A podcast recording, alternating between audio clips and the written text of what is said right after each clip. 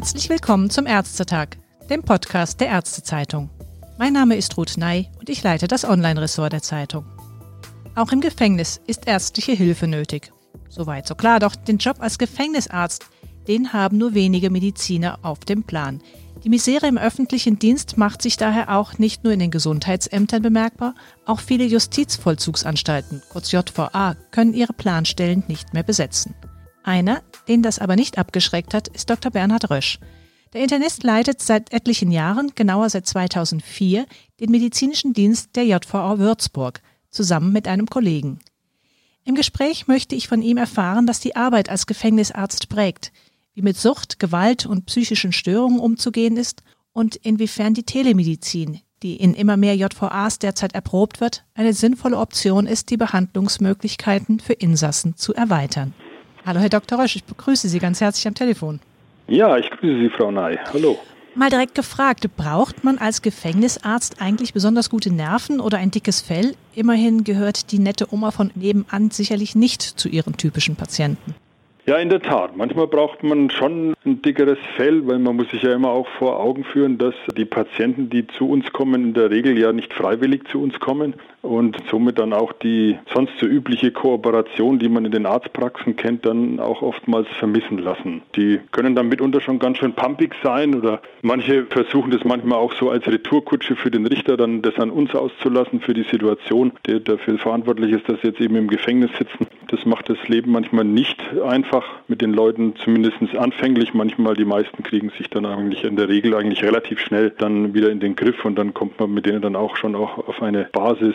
Aber man ist manchmal auch überrascht. Es gibt auch durchaus die nette Oma und den netten Opa, der auch mal den Weg zu uns findet. Auch nicht freiwillig, aber sich dann wenigstens nett verhält. Wie kann man sich denn grundsätzlich die Arbeit als Gefängnisarzt vorstellen? Denn die wenigsten haben hier Einblick hinter die berühmten schwedischen Gardinen.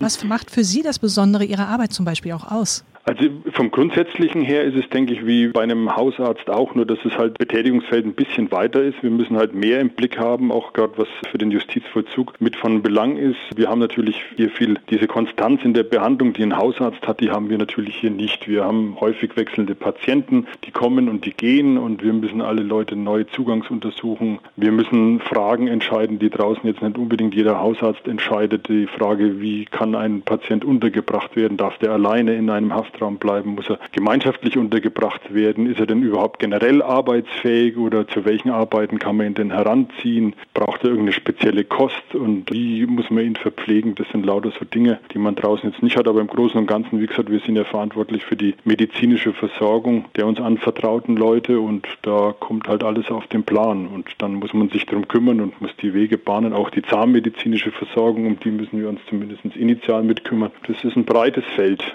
Wie viele Patienten versorgen Sie dann in etwa pro Tag? Ja, das wechselt, aber in Stoßzeiten haben wir schon durchaus 80, 90 Patienten am Tag, die wir hier betreuen müssen. Unsere Anstalt hat ungefähr eine Kapazität von 600 Insassen. Ja, die nehmen das schon relativ rege in, in Anspruch, dass sie kostenlose medizinische Versorgung haben und natürlich manche wollen dann auch nur den gelben Schein haben, dass sie nicht arbeiten müssen oder andere Erleichterungen im Vollzug. Es ist durchaus viel zu tun. Sie hatten es schon mal kurz erwähnt, was Sie entscheiden und machen müssen. Mit welchen Krankheitsbildern speziell müssen Sie sich denn in der Regel auseinandersetzen? Unterscheidet sich das denn auch von normalen Hausarztpraxen? Im Großen und Ganzen haben wir eigentlich schon so dasselbe Spektrum. Es kommt natürlich bei uns da hinzu, dass der Altersschnitt im Gefängnis natürlich ein bisschen jünger ist als in der Allgemeinbevölkerung und wir da schon ein bisschen einen, anderen Schwerpunkt in den Erkrankungen haben. Und was natürlich hinzukommt, sind die Abhängigkeitserkrankungen, die doch hier überproportional häufig vertreten sind bei uns im Gefängnis im Vergleich zu dem draußen weil bei uns natürlich auch viele Abhängigkeitsgrad Alkoholkranke treten bei uns natürlich dann zutage, weil die nicht so einfach an den Stoff kommen. Das kriegt ja draußen der Hausarzt oftmals gar nicht mit, ne, wenn er nicht dezidiert kommt und sagt, er hat das Problem. Schätzungen gehen ja davon aus, dass fast jeder zweite Insasse Probleme mit Suchterkrankung oder Substanzmissbrauch hat, sei es Alkohol oder andere Drogen. Können Sie das so bestätigen, dass die Zahl so hoch ist? Äh, ja, Drogensucht spielt natürlich schon eine erhebliche Rolle in den Gefängnissen. Wir wissen ja aus der Druckstudie vom Robert-Koch-Institut, dass 80 Prozent der dort untersuchten Personen, die Drogen gebrauchen, schon mal Hafterfahrung hatten. Deswegen ist es nicht verwunderlich, dass das bei uns häufig ist. Ob das jetzt wirklich 50 Prozent bei uns sind, ich halte es vielleicht für ein bisschen zu hoch, aber mit einem guten Drittel ist man mit Sicherheit dabei. Es gibt ja seit drei Jahren daher auch ein Substitutionsprogramm an der JVA Würzburg. Mhm. Ist so ein Substitutionsprogramm in der JVA eher eine Rarität oder Standard inzwischen? Und wie sind Ihre eigenen Erfahrungen mit dem Programm? Also wir sind 2017 mit dem Substitutionsprogramm in Würzburg gestartet und waren da mit den Bayern eigentlich somit auch die ersten. Es gab noch eine Anstalt in Nürnberg, die schon etwas länger gemacht hat und München. Aber im Prinzip mittlerweile ist es in Bayern eigentlich in den größeren Anstalten wird es als Standard mit angeboten, dass die Substitutionstherapie durchgeführt wird und da, wo es eben keinen Kollegen gibt, dann kann auch teilweise extern auf Kollegen zurückgegriffen werden, die das dann in der Anstalt machen.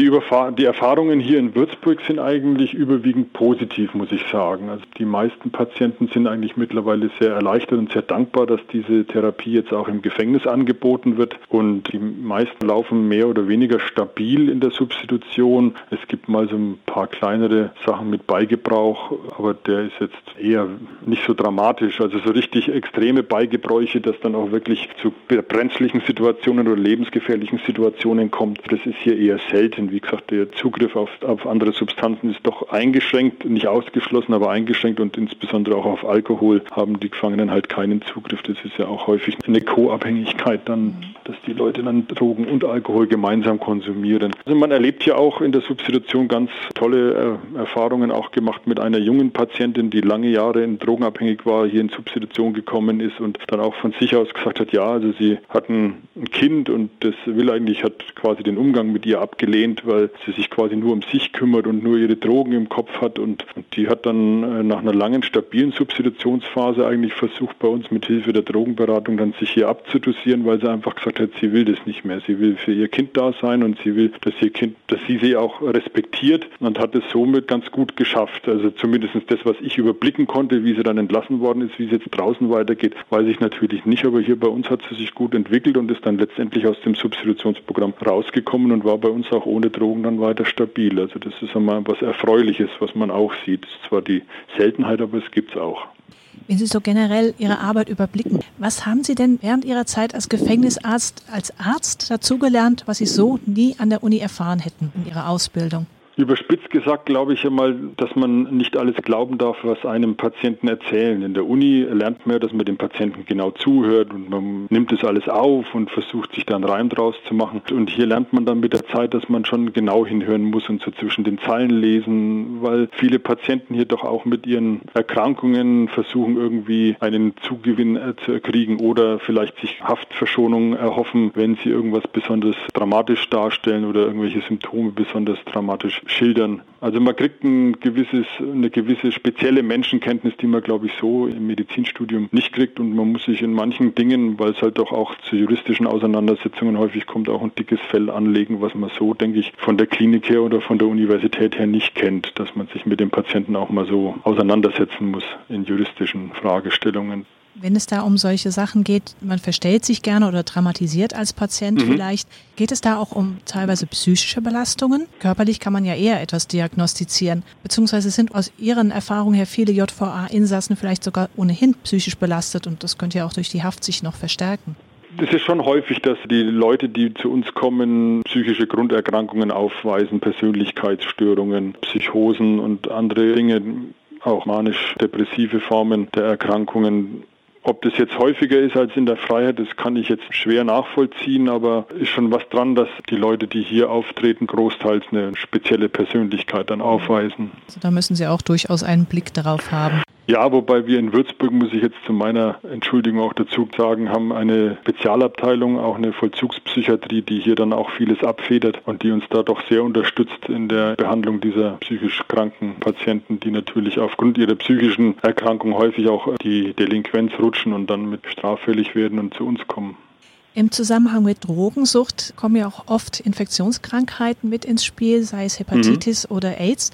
Und im Augenblick haben wir natürlich noch mit einer ganz speziellen Infektionskrankheit zu kämpfen, nämlich mit Corona. Ja. Solche Viren lassen sich ja auch nicht einfach wegsperren. Wie sehen nee. denn hier Schutzmaßnahmen aus, die Sie treffen können überhaupt? Ich bin überrascht, muss ich sagen, bisher, dass wir von, sagen wir mal, größeren Ausbrüchen, zumindest jetzt hier in Würzburg, verschont geblieben sind. Wir haben natürlich auch alle erst dazulernen müssen und wir mussten auch erst so unseren Weg finden wie wir mit der gesamten Situation umgehen. Am Anfang, wie gesagt, wissen wir ja alle, zuerst hat es geheißen, Masken bringen nichts, dann hat es plötzlich geheißen, doch Masken bringen was. Mittlerweile sind wir eben so, dass äh, sowohl die Gefangenen wie auch die Bediensteten alle äh, im täglichen Umgang eigentlich Masken aufhaben, wenn sie den Mindestabstand nicht einhalten können. Wir haben auf den Arbeitsstellen bei uns in der Anstalt, es besteht ja prinzipiell Arbeitspflicht für die Gefangenen und es ist ja auch wichtig, dass die was zu tun haben und der Tag auch strukturiert ist. Das ist auch ganz wichtig, dass diese Arbeit fortgeführt werden kann. Da haben wir versucht, natürlich da Hygienekonzepte zu entwickeln und auch da die Abstände von den Gefangenen zu vergrößern, damit hier möglichst dann auch keine Ansteckungen oder keine Weitergabe von eventuell auftretenden Infektionen so leicht geschieht. Und wir haben natürlich große Anstrengungen unternommen, um überhaupt das Einschleusen einer Erkrankung ins Gefängnis zu verhindern. Es sind relativ frühzeitig eigentlich ist eine Zugangsquarantäne eingeführt worden für alle Neuzugänge, die von draußen ins Gefängnis gebracht werden. Die werden zwei Wochen lang alleine, also isoliert untergebracht. Und am Ende dieser Isolationszeit Zeit gibt es dann einen Abstrich und äh, nur wenn der negativ ist, darf der dann in den Normalvollzug, also in die normalen Unterkunftsgebäude wechseln. So ist im Moment das Konzept und auch, wie gesagt, Besuch von den Gefangenen wurde eingeschränkt an Zahl und, und Dauer und auch die, die Personenzahl, die zu den Besuchen kommen darf, wurde reduziert. Es wurden Trennscheiben eingeführt, damit eben da auch die Hygieneregeln eingehalten werden. Also ist schon viel Aufwand. Wir haben am Eingang jetzt eine Videokamera mit Temperaturmessung. Das heißt also, alle Besucher, die Angehörige besuchen wollen, die werden auch nochmal gemessen und müssen einen Fragebogen ausfüllen und werden befragt, ob sie natürlich Risikokontakte hatten oder ja, das ist schon ein erheblicher Mehraufwand. Aber offensichtlich führt das zum Erfolg, wenn Sie sagen, größere Vorkommnisse hatten Sie bislang Gott sei Dank nicht gehabt. Also Bisher haben wir nur zwei positive Fälle unter den Gefangenen gehabt und die wurden uns von außen gebracht von der Polizei, wo schon die Vermutung war, dass die an Corona erkrankt sind, was sich dann auch bestätigt hat. Der eine war asymptomatischer Träger des Virus und die andere hatte leichte Symptome und die wurden dann eben gleich isoliert und so konnte eben verhindert werden, dass eine Corona-Infektion im Gefängnis aufgetreten ist.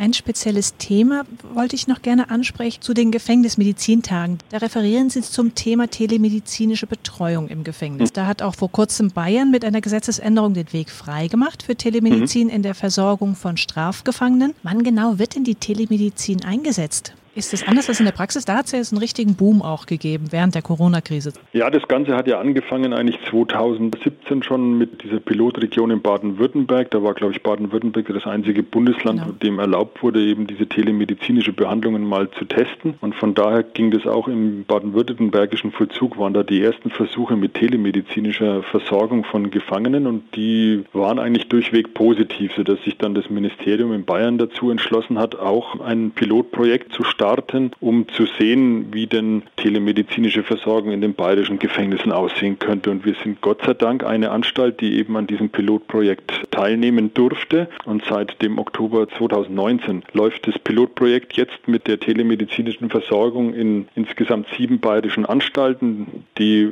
unterschiedlich groß sind. Manche haben keine hauptamtlichen Anstaltsärzte, sondern nur Vertragsärzte und manche haben auch gar kein, sagen wir mal, medizinisches äh, Personal großartig vor Ort, sondern sind nur Vollzugsbedienstete, sodass man eben alle unterschiedlichen Voraussetzungen hier im Portfolio hat und dann eben auch sehen kann, wie kann sowas laufen, wie funktioniert es. Und unsere Erfahrungen sind eigentlich durchweg auch positiv. Und wir hoffen, dass nächstes Jahr im April, wenn das Pilotprojekt ausläuft, dass diese Möglichkeit der telemedizinischen Versorgung doch auch flächendeckend in Bayern dann auch Einsatz finden kann. Vorbereitungen ja. dazu laufen, aber da muss natürlich auch noch geklärt werden, was der Finanzbedarf da ist und ob die Gelder dazu auch dann freigegeben werden. Was ist denn aus Ihrer Sicht die wichtigste Erkenntnis oder der wichtigste Vorteil, der sich daraus ergeben könnte? Der wichtigste Vorteil ist eigentlich der, dass wir gerade außerhalb der normalen Dienstzeiten gab es ja bei uns zumindest was Würzburg betrifft, gab es immer Schwierigkeiten, Ärzte zu bekommen, die hier eine Notdienstversorgung bewerkstelligen. Und mit dem kassenärztlichen Notdienst war das immer so eine Sache, der, Sie wissen ja selber, wenn man mal einen Notfall hat zu Hause und ruft da an, die 116, 117, bis dann der Kollege vorbeikommt, das kann auch ein paar Stunden dauern und die Zeit hat man oft im Gefängnis dann auch nicht, weil dann direkt Entscheidungen getroffen werden müssen, was jetzt da weiter passieren muss und dann immer gleich den Notarzt zu holen, ist dann auch übertrieben. Und die Entscheidungen oftmals auf das Pflegepersonal abzuwenden, ist äh, sicherlich auch nicht die richtige Methode gewesen. Und von daher waren wir sehr froh, dass es auf diesem unkomplizierten Wege eigentlich jetzt die Möglichkeit für den Pflegedienst gibt, auch außerhalb der normalen Dienstzeiten eine ärztliche Versorgung zu bekommen, gerade weil man ja auch Zugänge hat, die oft einmal problembehaftet sind, wo Medikamente weitergegeben werden müssen, was ja so von dem Pflegedienst nicht alleine entschieden werden kann und von daher sehe ich den großen Vorteil, dass am Wochenende und außerhalb der normalen Dienstzeiten eben jederzeit eine, ein ärztlicher Ansprechpartner vorhanden ist für die Bediensteten in der Anstalt. Das nimmt doch sehr viel Druck auch aus dem System. Also durchaus eine deutliche Erleichterung für die Arbeit. Ja. Sie gucken ja auf 16 Jahre Arbeit als Gefängnisarzt mhm. zurück. Was würden Sie sich denn wünschen, was für Ihre Arbeit oder überhaupt für die Arbeit von Kollegen im Gefängnis wichtig wäre für die Zukunft? Was sollte da im Vordergrund stehen, wenn man etwas ändern könnte oder sollte? Ja, es sind viele Dinge, die vielleicht die Kollegen abschrecken, die da mal so reinschnuppern. Es ist halt doch diese juristischen Auseinandersetzungen, die man oft hat mit den Gefangenen, weil natürlich die alle in laufenden Prozessen sind und in laufenden Kontakt mit ihren Rechtsanwälten und dann bei den geringsten Schwierigkeiten auch nicht zögern, sich da juristischen Beistand zu nehmen und einen dann auch gleich entsprechend selbst vors Gericht zu zerren. Und da würde ich mir wünschen, dass von Seiten der Aufsichtsbehörde doch mehr Unterstützung auch für uns angestelltes Personal zur Verfügung gestellt wird, weil man da auch oft alleine dasteht, dann, wenn es wirklich dann Schwierigkeiten gibt mit Gefangenen. Das sind eigentlich so Dinge, das sind Erfahrungen, die man von draußen eben nicht kennt und wenn man die hier macht, das sind oft die ersten negativen Erfahrungen, die die Kollegen machen, die dann doch oft dann dazu führen, dass die zurückschrecken und dann sagen, nee, also mh, hm, das kann ich mir so auf Dauer jetzt nicht vorstellen, dann gehe ich doch lieber woanders hin als Arzt gerne arbeiten, auch unter erschwerten Bedingungen mit vielleicht einem besonderen Klientel, wie es der JVA da ist, aber dann nicht auch noch sich ständig mit Rechtsstreitigkeiten auseinandersetzen müssen. Genau. Und wenn schon, dann auch, dass man Unterstützung erhält von seinem Arbeitgeber. Ja, drücke ich die Daumen, dass sich etwas in die Richtung entwickelt. Ja. Dr. Resch, es war sehr interessant, einen Einblick hinter die schwedischen Gardinen zu bekommen und von Ihrer Arbeit zu hören. Danke Ihnen für das Gespräch. Ich bedanke mich auch für Ihr Interesse.